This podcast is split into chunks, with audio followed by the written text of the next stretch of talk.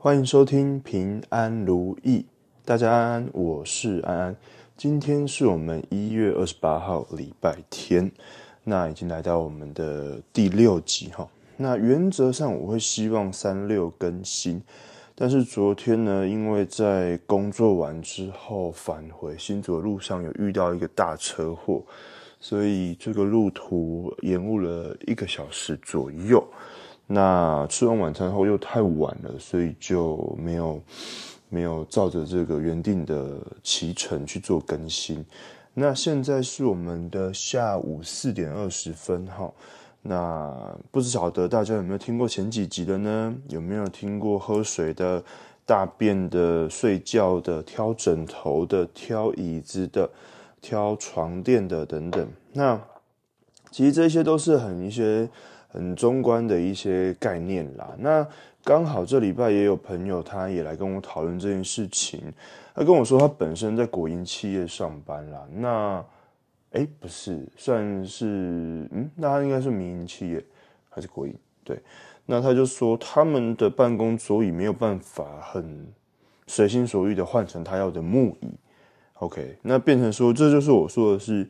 我可以给你这一些最直接的观念，但是，呃，能做到多少跟能改变到多少，其实还是要看大家的这一个状况去决定的，不见得一定要照，呃，我所说的这个东西去做，但是可以尽量的往这个方向去靠拢，那说不定可以帮你减少比较多的这些不舒服，对。那今天来到第六集呢，我想要跟大家开始去分享一些我自己在做的事情，呃，也就是所谓的颅颈椎疗法。那不晓得大家有没有听过这个疗法了呢？呃，第一个我们可以先来介绍一下，就是为什么要叫平安如意。好了，就是这个其实是一个谐音啦。那平呢是取自于我们其实住在所谓的玉屏路上哈，所以有一个平。那安呢，是因为我本名叫做陈义安，卢呢，就是因为我们在使用的这一个疗法叫做颅颈椎疗法。那义呢，这个艺术的义就是我太太的名字，她叫做徐艺婷，所以那时候我就把这四个字凑在一起，变成了这个平安如意。那原则上，其实大部分会来找到我处理的人呢，又或者说你会听到这个频道，通常就是因为。你可能因为谁的介绍而认识了我，或者是说认识了我所在使用的疗法。那其实呢，以颅颈椎疗法来说，对于大部分的人来说是相对陌生的。呃，尤其是中南部啦。那北部的朋友，因为我们北部有非常多的学长姐，他们在物理治疗所有在做，所以这件事情其实对北部人来说，好像是相对来说比较。呃，可以被见识到的，可是，在中南部真的算是偏少了哈。像是以台南来说，就我所知，在做的人可能少于五个吧之内。那像我们整天都在做以颅颈椎为主要疗法的人，又更少了。对，所以我会说，其实这个东西，其实在台湾目前真的算是很不普及。但是，其实我们如果去深究它的历史的话，它大概在一九七几年代就被。发明的吼，所以它不是一个很新的东西，但是呢，其实它在算比较晚才传进台湾。听说在早期啦，在早期有有我们台湾的这个开课单位邀请他，邀请就是原厂的老师来上课过，那变成说，呃，变成说。可是当时不知道不晓得因为什么原因，听说有一些内情跟故事啦，哈。那有空我们可以再去挖一点更多的内情来 分享给大家。我相信大家是喜欢听故事的。那在那个时候也没有太多人去上到这些课，然后他也没有继续拓展下去。那诚如我前几集有提到的是，其实大概在二零一三年、一四年呢，我们台湾物理治疗学会由我们张迪张德玉学长跟王子娟老师又再度把。这一个 Uplager Institute 就是优普泽机构的老师去邀请来，那为台湾的物理治疗师去上所谓的颅颈椎疗法。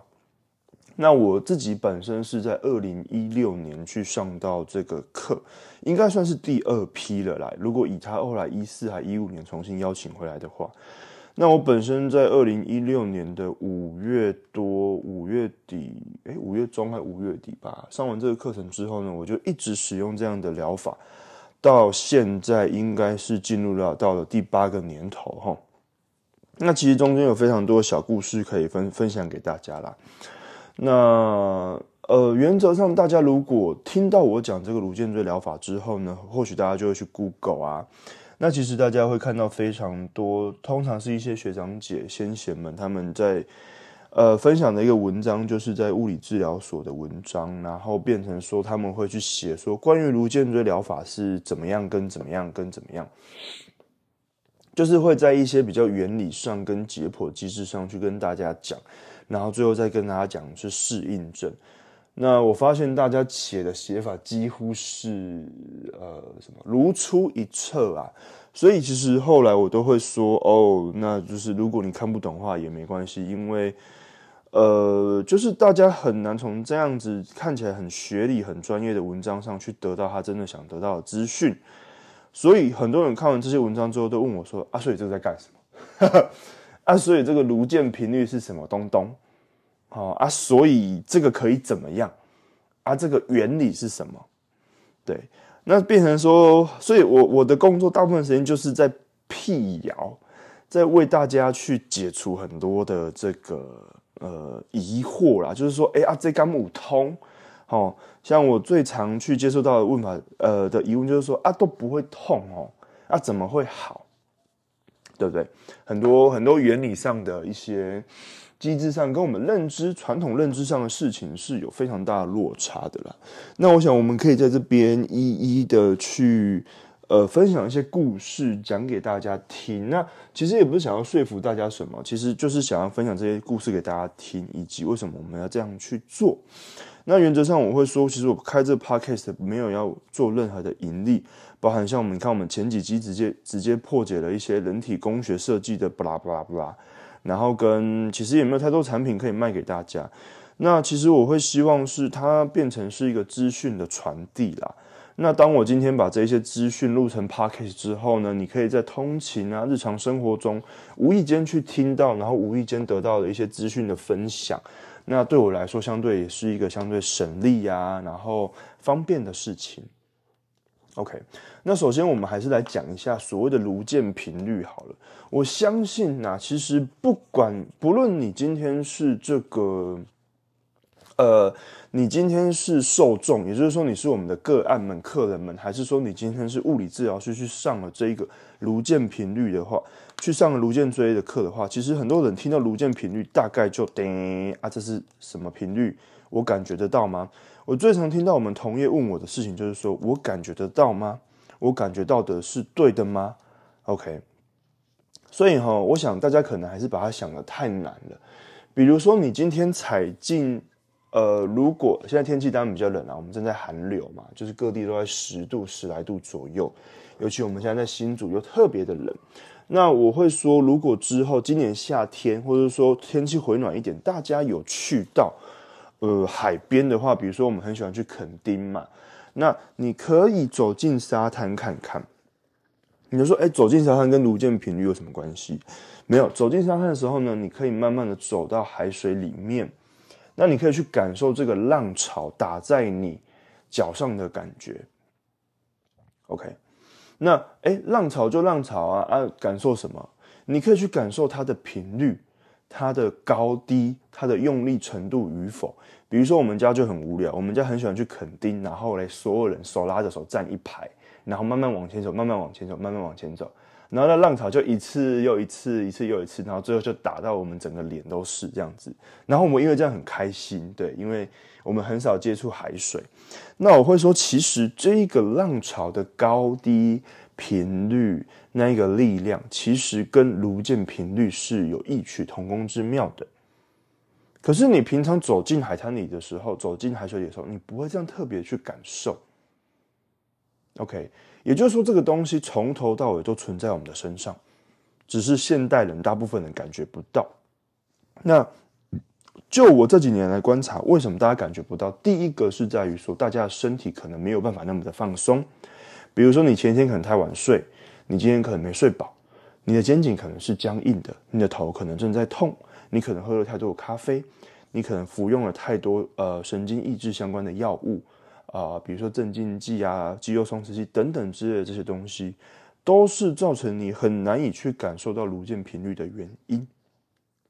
所以后来呢，其实早期颅键频率变成我工作上的一个压力，因为我很难跟一般的受众讲解这些东西。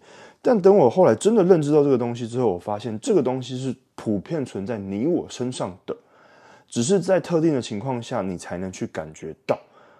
可是当你今天身体可以放松到一个层次之后呢，你会发现它是无时无刻存在你的身体各处的。我最常分享给大家很有可能感觉到的一个方式，就是比如说你今天去做瑜伽。那当你今天做完了瑜伽大概一个小时之后呢，最后你通常会做一个大放松，也就是所谓的摊尸式。那当你做这个摊尸式的时候呢，其实如果你真的把呼吸放得够轻，那很自然的去感受你的身体呢，你会发现你的身体就会有一个往外转，再往内转，再往外转，再往内转，一个非常有律动的频率。而它就是所谓的颅键频率。OK，那讲到这边，其实又讲的蛮简单的，就变成说，当那到底什么是何谓颅键频率呢？在这边，我想跟跟大家做一个总结，就是从我这几年来认知，包含我看了很多书的经验，我会跟大家说，颅键频率就是你整个中枢神经所传递出来的一个讯号。当这个频率是很放松的时候，代表你的中枢神经非常的放松。当你感受不到这个颅键频率的时候呢，代表你的中枢神经其实相对紧绷、相对有压力的。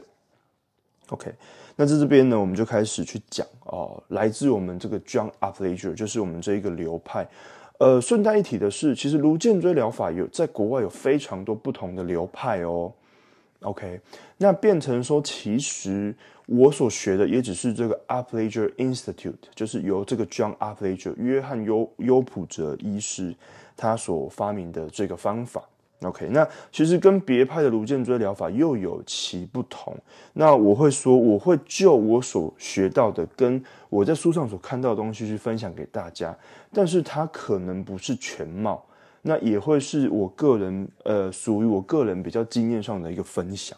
那我会希望说，让大家可以透过这样的方式去进一步的认识到，感觉好像很神秘，感觉好像很，呃，很神奇啦，甚至有很多人会形容很像魔法啦，哦，很像巫术啦等等之类的。OK，那变成说，我们来讲这个故事，就是其实有一次呢。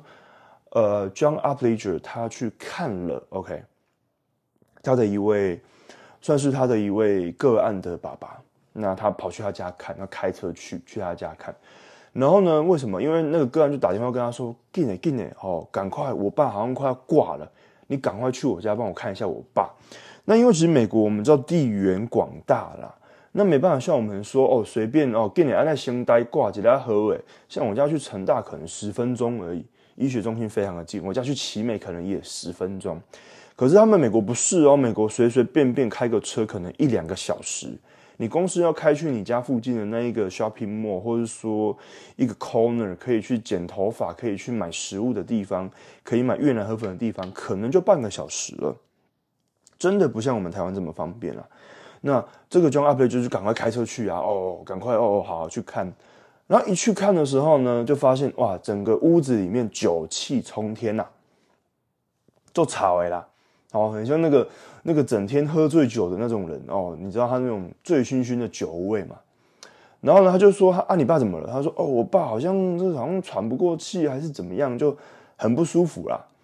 然后呢，那个 John 阿佩就说哦，看一看哦，啊那个口腔应该嘛还好啦，好像就是帮他诊稍微诊断一下哦，大概没有生命危险了哈。然后呢，就帮他开个药，然后打个针，然后就跟他说啊，不要再喝酒了啦，酒喝那么多不喝啦，对不对？我们知道，这酗酒对身体来说是不好的嘛。对，适量的喝酒可以帮助身心放松，但过度的喝酒其实是对身体有害的。那就更不要说酒驾了，好不好？大家千万不要酒驾，拜托喝酒不要开车，没有很难。OK，那。好，那这样就这样过了。OK，那过几天之后呢，这个病人又打电话来了。哎，给你，给你，给你，我爸哥被敲起啊！我爸好像又又又又危险了。那他又呃开车去了。那开车去的当下呢，他就说：“啊，不是咖喱公卖零酒啊嘛，因为他一进门又酒气冲天，应该是他应该是他吐了。”OK，他就说：“啊，你不是叫你不要喝酒了吗？你身体已经不好了，你还喝酒？”那他就跟他说：“哦，医生啊，医生啊，我没有喝酒呢。”嗯，怪咯，我没有喝酒呢，哦，啊，可是我的脚很痛呢，哦，原来他的脚很痛，那他帮他检查，看不出什么东西来，OK，检查不出任何东西，那这个时候呢，哎，这个 John a p 就就觉得怪怪的哦，怎么我以为他是那种酒鬼啊，酒空哎。酒喝很多，所以才满身酒气。哎，啊，跟我说他没喝酒，哦，然后哎，又检查，嗯，脚在痛。那后来才知道，哦，原来他爸是个矿工了，哈，是个矿工。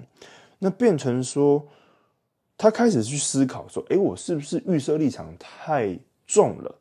我看到他的状况，闻到那个酒气，我就以为，我就以为他是一个酒空，哎，我就以为他每天都喝很多酒，哎，但是好像。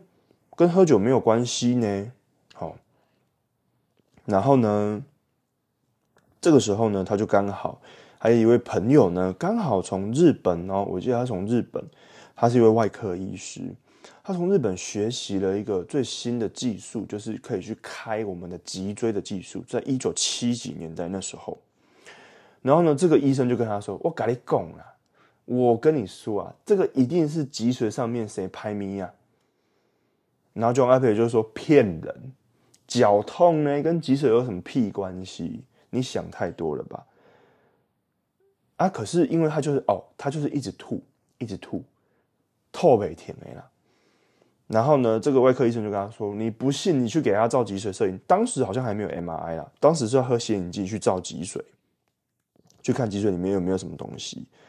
OK，那这个医生呃，这个这个病人的爸爸就说：好照照。”照照完之后呢，哎，真的被这个外科医师晒到，真的在他的颈椎的脊髓外面，我们说脊髓，然后在而且是在硬脑膜外面，所谓的 dura，硬脑膜是包覆着我们整个中枢神经的三层膜里面的其中一层，那是最外的这一层很硬啊。我很常跟大家形容是所谓的高压电缆，OK，电线外面那个电缆那个皮，那我们的脊髓很像是里面的神呃电线这样子。那真的被他照出来是，哇靠，在颈椎上面，在颈椎的硬脑膜外面，真的长了一个血块。OK，那这个时候问题就来了，因为在当时这是一个非常非常大的手术，在现在或许还好，在当时这个手术就是你必须要把脊椎骨打开，然后进去把这个血块硬块清掉。那其实真的动的一个不好，可能人就瘫痪，或是就再见了。OK，那。这个当下，这个 John Apage 就问这个病人的爸爸，问他说：“啊，你这样子要开吗？对不对？这风险很大呢。啊，如果开完没有好怎么办？好，那这个病人爸爸给他一个回应是说：我宁愿死在手术台上，我也不要这样子痛苦而死。也就是说，他现在状况已经太不舒服了。他觉得，要么我们就死马当活马医，姑且这样开这一刀，好了，我就赚到。”没好，我就再见回家，也很合理了哦。OK，那他们当时就开下去啦。OK，那就由这一个外科医师去主刀，那这个 John a p l a g e r 他去负责当这个第一助手的部分。OK，那我记得他说这个手术是用趴姿啦，趴着去开，然后从后面帮我们颈椎的椎弓去切开，切开之后呢，就会看到我们整个脊髓是被硬脑膜包住的，确实就看到血块在那个位置。OK，那这时候呢，这个外科医师就请 John a p l a 就说：“哎，那你帮我把这个脊髓去固定住。”OK，那他要清这个血块，因为我们要知道哦，这些东西都是神经哦，哦，这个不是说哦，你今天随便拉一拉这个电线不会怎么样，哎，随便拉一拉一条神经断了，你可能就再见，你可能就下去了。OK，所以是非常要要谨慎的。那。好，这个 John Apage 就说好，那他就拿那个镊子啊，他说好像 forceps，就是去把它夹住，把它钳住的情况下，那他就问那个外科医师说：“哎哎哎，医生啊，啊在哪叮当啊？什么意思呢？他形容是这个脊髓啊，在他卡钳住的时候有没有？我们有一个很确切目标在那边，他发现呢，这个脊髓会动，哎，它会往头端蠕动，也会往尾端蠕动。”那这个外科医师说：“我管你去死！”好，当然他们讲的是英文了。我管你，他蠕动什么鬼？现在人命关天，这个手术这么的精密，这么的严重，你跟我说他会动，我管你，我就叫你把它夹住，叫他不要动。OK，因为我要赶快把血块弄掉了。哦，那 John 阿飞就鼻子摸摸，哦，喝来喝来，你跟我把掉，就把它掐住，然后嘞，就让他把它开完了。那非常幸运的是，这个手术顺利的去完成哦。非常顺利的完成了，OK。但是呢，这件事情就对 John a p s h e r 造 John a p s h e 造成一个很大的一个冲击，就是啊，是什么东东？这个蠕动是什么？这个蠕动是存在我们的身体里面，但是却没有被提及过的。那他在开完刀之后，他又问这个外科医师，问他说：“哎啊，这个是什么？”他说：“我怎么知道是什么？我开进去的时候分秒必争。”啊，我有空像你今天去动物园水族馆一样在慢慢看吗？我开进去就是把错误的东西拿掉，该缝的东西缝起来就好了。那人只要是平安的，大家会活下来就好。我哪有空管这一些所谓的现象？OK，所以 John a p p 好像发现了一个他从来没有看过、没有想过的东西。那而后呢，他大概花了几年时间，跟几位学者一起去做研究。这样，他他他他们就没有再把人的这个这个骨头去打开去看了，但是呢，他们就很认真的去量测这件事情，就是这个蠕动感到底是怎么来的。那最后呢，他就把这个定的这个东西定义为颅键频率，英文叫做 cranial sacral rhythm。为什么叫 cranial sacral rhythm 呢？是因为我们整个硬脑膜的区域呢，从我们整个头颅包覆着整个大脑、小脑、中脑、眼脑、桥脑的这些中枢神经，往下到我们的枕骨大孔，下到脊髓之后呢，走到最后的马尾边，那到我们的颈椎这个位置。所以其实所谓的颅腱，它其实是呃，变成说它包含了整个整个我们的中枢神经，就好像我今天说啊，中山高。啊，我们的这个国道一号，那它就是北从我们的台北南至我们的高雄小港嘛，就是整个这个区段。那卢建其实就是这一个意思。所以其实很多人听到这个名词有点陌生的时候，但是你我都跟大家讲说，就是哎，你的中枢神经就在头啊，往下到脊椎，脊椎最后到你的尾椎，到你的肩椎，这就是整个中枢神经的区块。OK，那所以呢，它最后定义出了这个所谓的颅键频率。OK，那在这个时候，他是还没有发明整个颅颈椎疗法的哦。在那个时候呢，他才去报名去上了所谓的 cranial osteopathy。何谓 cranial osteopathy？就是其实在国外呢，以 John a p l a g e r 来说，他其实不是我们一般所认识的那样那样的西医。一般在国外的西医叫 medical doctor，就是所谓的医生。那以 John Upage 他们拿的这个执照，他们叫做 Doctor of Osteopathy，就是骨病学医师。那其实后来从我的旁敲侧击，因为我自己没我去过美国一次，那可是呢，我们对这些制度也没有非常大的完全的了解。呃，我后来把它定义为就是很像我们台湾有牌的整骨，OK，有医学背景的整骨，好，有诊断能力、有开药能力、有打针能力的整骨。那 osteopathy 就是 osteo，其实这一个字首是所谓的骨头的意思，pathy 是病学。那变成说所谓的 osteopathy，它其实就是他认为啦，大部分人体的疾病来自于骨头的相对的一些错位。但这个错位跟我们所谓的脱臼不一样，它可能是你的某几节脊椎间它的压力比较大，它比较紧绷，它的位置比较没有那么正，那就有可能导致你相对应。它所支配的神经跟器官跟区块的不舒服，所以他们的中心思想认为说，当我把这些骨头弄正了，调正了、调顺的情况下，可以让你的身体比较不容易生病。OK，那这是所谓的 osteopathy。那变成说，他那个时候才去上了所谓头颅骨的这个骨病学的一整个，算是也算是他的一个进修课程吧。那他就分享出来的一个东西，就在于说，其实呢，在这个 cranial osteopathy 里面呢，他提到了一个跟西方医学很大的不同，来自于说，一般而言，我们会认为小朋友在六岁、七岁后呢，他的头颅骨最上面，我们所谓的百会穴，所谓的囟门这个区块，其实在六岁、七岁后，我们的头骨会发育完整。那在这个时候呢，我们的头颅骨每一块骨头，它就会完全的密合。OK，在头型在这时候基本上就不会改变了。可是呢，cranial osteopathy 是在透过解剖上去发现说，哎，不是哦。虽然在六七岁之后我们的囟门密合了，可是他发现，在我们的每一块头骨间，它还是有这些很细很细的裂缝。那我相信有给我处理过的个案们朋友们，我都会跟他们介绍头颅骨这个模型。又或者说，你现在可以 Google 打开去找头颅骨的这个骨头模型，你会发现它会有很多类似板块，OK，板块的这个接缝。所以其实我很常跟我的朋友们形容，就是这就是所谓的板块运动嘛。那变成说这一些头颅骨其实并没有完全的密合，它其实是有一点点、一点点的缝隙的。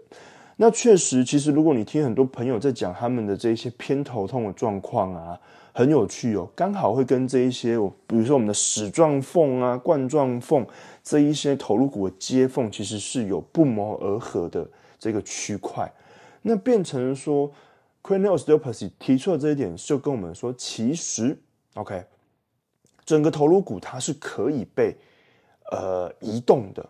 所谓的移动呢，不是说真的把它拔起来还是怎么样，而是说它的 movable 是指说它的这些区块间其实是有轻微的活动性的，而这些轻微的活动性有可能可以让我们帮助整个头颅内的这一个循环变好，有可能可以去促进，有可能而已哦。OK，这些都我们觉得都还可以真等待日后真的科学演变到一个程度，等待实验去证实哦。就是当你把这些头颅骨去透过很适当的力量去放松的时候呢，都可以去帮助到我们身体的健康。OK，那所以讲到这边的时候呢，其实我们可以先去带出一个观念，就在于说，呃，颅健频率其实是一件被发现的事情，它存在我们的身上，你我大家都有，你妈妈、你爸妈会有，你阿公阿妈会有，你阿公的阿公的阿公的阿公全部都会有。那甚至我们应该讲的是，脊椎动物身上都会有，OK。所以其实现今近年来，其实我们也很多去发展到我们的动物身上，猫狗身上。我常常跟大家讲的一句玩笑话就是说，只要你有脊椎，或许都可以试试看。猫咪啊，狗狗啊，或许都有试试看。但是蛤蜊可能就不行了，好。瞎子可能就不行了，没有脊椎的动物，我们可能就不可以透过这样的一个理念去做很多的调整，或者说手法的处理，这样子。那原则上呢，呃，原则上第一个是在颅健频率的部分，那第二个是因为 整个颅健椎的起源来自于，至少我们学的这个学派是 John Abager，他去上了这个 cranial osteopathy 之后所发展出来的。所以我会说，其实，其实为什么我们的手法对于大家最难接受的是我们的手法为什么这么轻？那坦白说，第一次来给我们处理的朋友，我真的不会轻易的去碰到你的头，真的很少。大部分我会先去处理你的尾椎，放松你的屁股，让你感受所谓的筋膜，所谓的改变。我不会一开始就碰在你的头上。可是呢，从我们一开始的起源，它是在处理头的。他试着想要去把每一块头颅骨去做一个最好的放松，所以他今天不可以用我们传统所认知到那一种咖喱桥啊、咖喱乱呐、吼咖喱让你推拿的那个力量，其实原则上都是不行的。你可以想象吗？或许你的大腿可以被按很痛，可是你的头不可以被按很痛啊。就是蜡笔小新他妈妈去转他的太阳穴，那个做法是完全行不通的。那个做法，我看你人可能会飞起来，所以其实很多时候我会跟我们的朋友们讲说，为什么要做那么轻？是因为我们一开始就是设计了要做头的，也就是说，其实那才是我们的主菜。OK，这那才是我们真正要卖的牛肉面。那其实身体这部分啊，然后骨盆啊这些附带的东西，其实很像是小菜啊、开胃菜等等的。所以一开始让大家接受到这么轻的力量的时候，大家真的会不适应，大家都会好奇说：啊，那怎么真的会好哈？啊，好去哪里？怎么好？不会痛怎么会好？对不对？OK，那讲到这边呢，其实我们分享的时间大概也进到了半个小时。那所以，当我们最后提到这一个不痛怎么会好的时候，又要提到我们一开始所讲的第一集，为什么要去讲喝水这件事情？因为我们讲到了筋膜。OK，那我看我们下一集呢，就回到筋膜这个层次去分享哦，分享说到底我们怎么从筋膜层次去处理身体，那身体是怎么样的改变？以及喝水它造成了多大的影响，睡眠甚至是咖啡等等的，如果有办法 cover 这么多内容的话，那原则上我还是会希望以一些故事的方式去分享给大家知道，这一些简单的故事却带来一些蛮深层的道理。那原则上呢，我会说颅颈椎它就是一个很轻、很轻、很轻的徒手放松方式。但是因为很轻，所以它要花相对长的时间，跟我们外面所接受到的所有徒手治疗几乎是不太一样的。那变成说，那他又特别把他的重心放在中枢神经的调整跟这一些放松上面，所以其实做起来大家会觉得好像跟传统认知到的，哎，肩膀痛处理肩膀，屁股痛处理肩膀的方式好像不太一样。那其实真的一言难尽啦，但是我会希望说，透过这样的平台，透过这样的方式，慢慢慢慢慢慢慢让大家了解到。那这边呢，如果大家对于卢建椎还有更多想要知道的事情，呃，也欢迎你留言或者说私讯我，让我知道。那如果你曾经有接受过卢建椎疗法，然后你有一些心得想要分享或是疑惑的话呢，也可以私讯或者说留言让我知道。那平安努力，我们下次见。